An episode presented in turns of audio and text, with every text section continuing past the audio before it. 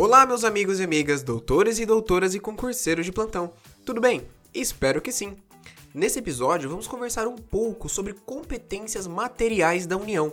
Mas antes, não esqueçam de nos seguir, comentar e compartilhar com seus amigos o nosso podcast. E também nos acompanhe pelo Instagram, o arroba constitucional e no meu perfil pessoal, o arroba pauloc Camargo. Pessoal, no episódio anterior, demos introdução às competências constitucionais. Abordamos as diferenças existentes entre as competências legislativas e as competências materiais. Demos uma boa lida no artigo 22 da Constituição, que trata da competência legislativa privativa da União. Lembra que eu falei para vocês que a própria Constituição prevê as competências privativas, as competências comuns, as competências concorrentes e assim por diante. Então, no episódio anterior, demos uma observada quanto à competência legislativa privativa da União. E, inclusive, falei daquela dica de como ajudar a gravar o inciso 1 do artigo 22 com a frase capacete de PM, que cada letra seria uma matéria legislativa, né? uma matéria que eles poderiam legislar sobre direito. Hoje vamos falar sobre a competência material da União. Conforme o artigo 21, compete à União, prestem atenção, à União. Por que, que eu digo preste atenção e desde o episódio anterior e para os próximos episódios eu vou falar a mesma coisa de prestar atenção? Não é que esse tema cai em concurso e provas, ele despenca em concursos e provas. Tudo quanto a competência material, legislativa, cai demais nas provas, então tem sim que dar uma atenção. Sei que são aulas mais é, aulas não, né? Episódios mais extensos no caso, mas que tem que dar um, um cuidado a mais porque é invariável que vai cair em provas e concursos, tá bom? Então vamos lá. Compete à União manter relações com estados estrangeiros e participar de organizações internacionais declarar a guerra e celebrar a paz, se a gente for pensar, é até meio que lógico, né? Porque, por exemplo, numa guerra, pensa se o, o estado do Paraná, o estado de São Paulo, por si só pudesse declarar guerra com outro país, né? Então teria que ser uma competência própria da União. Muitas coisas, se a gente for parar para pensar, além da gente ter um estudo, basta uma, um raciocínio lógico. Um município de, do interior com 2 mil habitantes poderia declarar guerra para um outro país? Não, né? Então, uma competência assegurada a quem? A União. Então, manter relações com estados estrangeiros, é, declarar a guerra e celebrar a paz, assegurar a defesa nacional. Gente, se é a defesa nacional, um estado com a sua competência vai assegurar a defesa nacional do país todo? É a União, competência da União.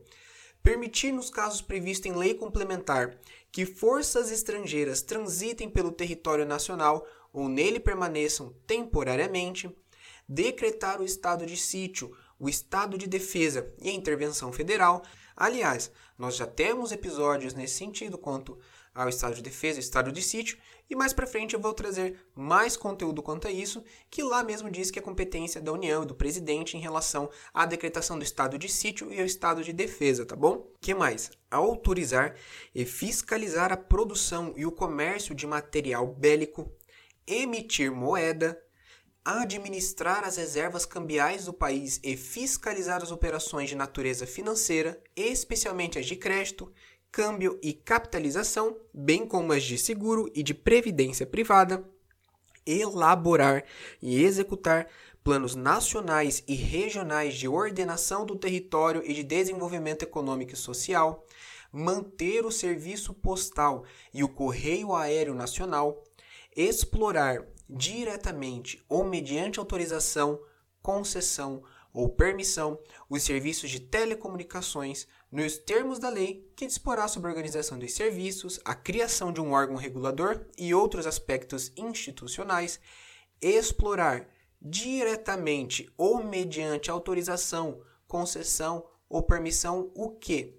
Serviços de radiodifusão sonora e de sons e imagens, os serviços e instalações de energia elétrica e o aproveitamento energético dos recursos de água em articulação com os estados onde se situam os potenciais hidroenergéticos, a navegação aérea, aeroespacial e a infraestrutura aeroportuária, os serviços de transporte ferroviário e aquoviário entre portos brasileiros e fronteiras nacionais ou que transpõem os limites de estado ou território, os serviços de transporte rodoviário interestadual e internacional de passageiros, os portos marítimos, fluviais e lacustres, organizar e manter o Poder Judiciário, o Ministério Público do Distrito Federal e dos Territórios e a Defensoria Pública dos Territórios, organizar e manter a Polícia Civil, a Polícia Penal, a Polícia Militar e o Corpo de Bombeiro Militar do Distrito Federal, bem como prestar assistência financeira ao Distrito Federal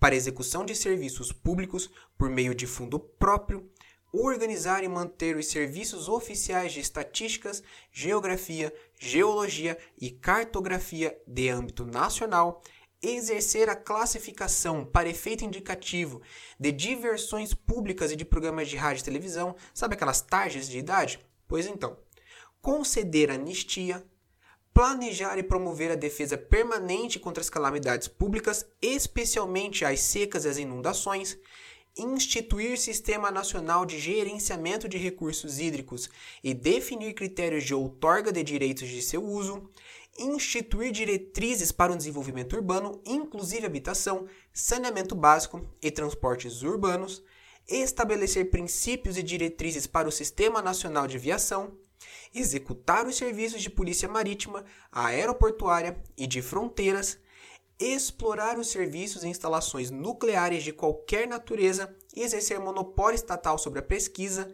a lavra, o enriquecimento e o reprocessamento, a industrialização e o comércio de minérios nucleares e seus derivados, atendido os seguintes princípios e condições.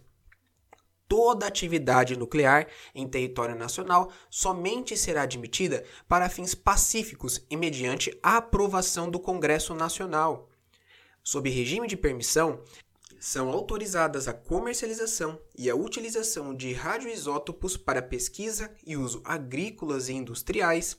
Sob regime de permissão, são autorizadas a produção, a comercialização e a utilização de radioisótopos para pesquisa e uso médicos, e a responsabilidade civil por danos nucleares independe da existência de culpa.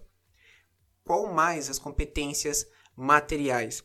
Organizar, manter e executar a inspeção do trabalho, estabelecer as áreas e as condições para exercício da atividade de garimpagem em forma associativa e organizar e fiscalizar a proteção e o tratamento de dados pessoais nos termos da lei. Pessoal, esse aqui é somente o artigo 21 da Constituição, tá? Eu sei que a primeiro momento, vocês podem achar que eu estou fazendo isso aqui por mera transcrição de lei. Sim e não. Por quê? Nestes casos, não adianta muito simplesmente bater o olho na Constituição. A gente aprende muito estudando, muito escutando, mas principalmente reproduzindo, pessoal. Então eu acho que passar tudo isso para vocês através de um áudio é muito importante para que acabe fazendo uma atividade de fixação de estudo. Então coloquem esse áudio para ouvir durante a academia, durante um tempo livre. Eu sei que tem muita gente que acaba marcando é, o grupo Direito do Zero, seja penal, processo civil, civil, em situações até mesmo de academia, por isso que eu citei o exemplo. Então, tá no momento livre, tá em algum momento que você pode pôr o fone de ouvido ou deixar o celular do lado, coloque esse áudio para reproduzir para você escutar as competências materiais desta aula e as legislativas da outra aula, porque isso confunde demais na hora da prova. Você pode achar que está se tratando de uma competência material, mas é uma competência legislativa, ou então saber essas competências é de extrema importância. Saber, estudar, reproduzir, escutar várias vezes, porque só dessa maneira que esses roles acabam entrando na nossa cabeça, pessoal, tá bom? Então é importante sim de vez em quando sempre trazer estas aulas lendo esses roles, porque eu particularmente não gosto, eu gosto de trazer uma, uma pesquisa mais aprofundada com base na doutrina ou na jurisprudência, mas é importante porque estes roles tem que saber, entendeu? E não tem maneira é, mais simplificada para conseguir gravar a não ser ouvindo, lendo, estudando e praticando. São halls que estão ali e tem que saber, entendeu? De uma maneira ou outra, por mais que na prática a gente possa usar a Constituição, mas é muito importante porque na hora de uma prova, de um concurso público, nem sempre a gente vai poder utilizar desses meios, tá bom? Então, peguem, escutem este hall que foi sobre competência material da União. O episódio anterior foi sobre competência legislativa privativa da União. E eu estou preparando aqui, já estou pesquisando já, já vou deixar pronto para postar é, no Instagram é, uma, uma sequência de exercícios sobre competências, entendeu? Eu estou tentando filtrar sobre. É, não estou tentando passar para vocês questões que eu não tenha falado em episódio. Então eu estou buscando só sobre competência é, legislativa privativa, competência material da União então eu vou fazer uma sequência de exercícios para vocês verem o quanto é cobrado. E não é só na OB, é concurso da Polícia Civil, concurso da Procuradoria, Defensoria Pública, Promotoria, é, tudo, Ministério Público no caso, né? Concurso do Ministério Público, Defensoria. Então é de extrema importância sim. Quando puderem, peguem é, estes episódios justamente para que vocês ouçam várias e várias vezes, até mesmo no caminho da faculdade, no caminho do serviço às vezes vocês não querem abrir um livro ali, é ruim para ler no carro, né? No carro não tem nem como, no caso, para vocês escutarem, é muito melhor no ônibus, em qualquer lugar. Então, ouçam estes halls, tá bom? Vai ajudar demais na fixação, pessoal. E não deixe também de sempre que vocês escutarem estes episódios, acompanharem a Constituição, acompanharem a doutrina, que é de extrema importância também, tá bom? Então é isso, pessoal. Mas minha gente, como tudo que é bom dura pouco, por hoje vamos encerrando por aqui também.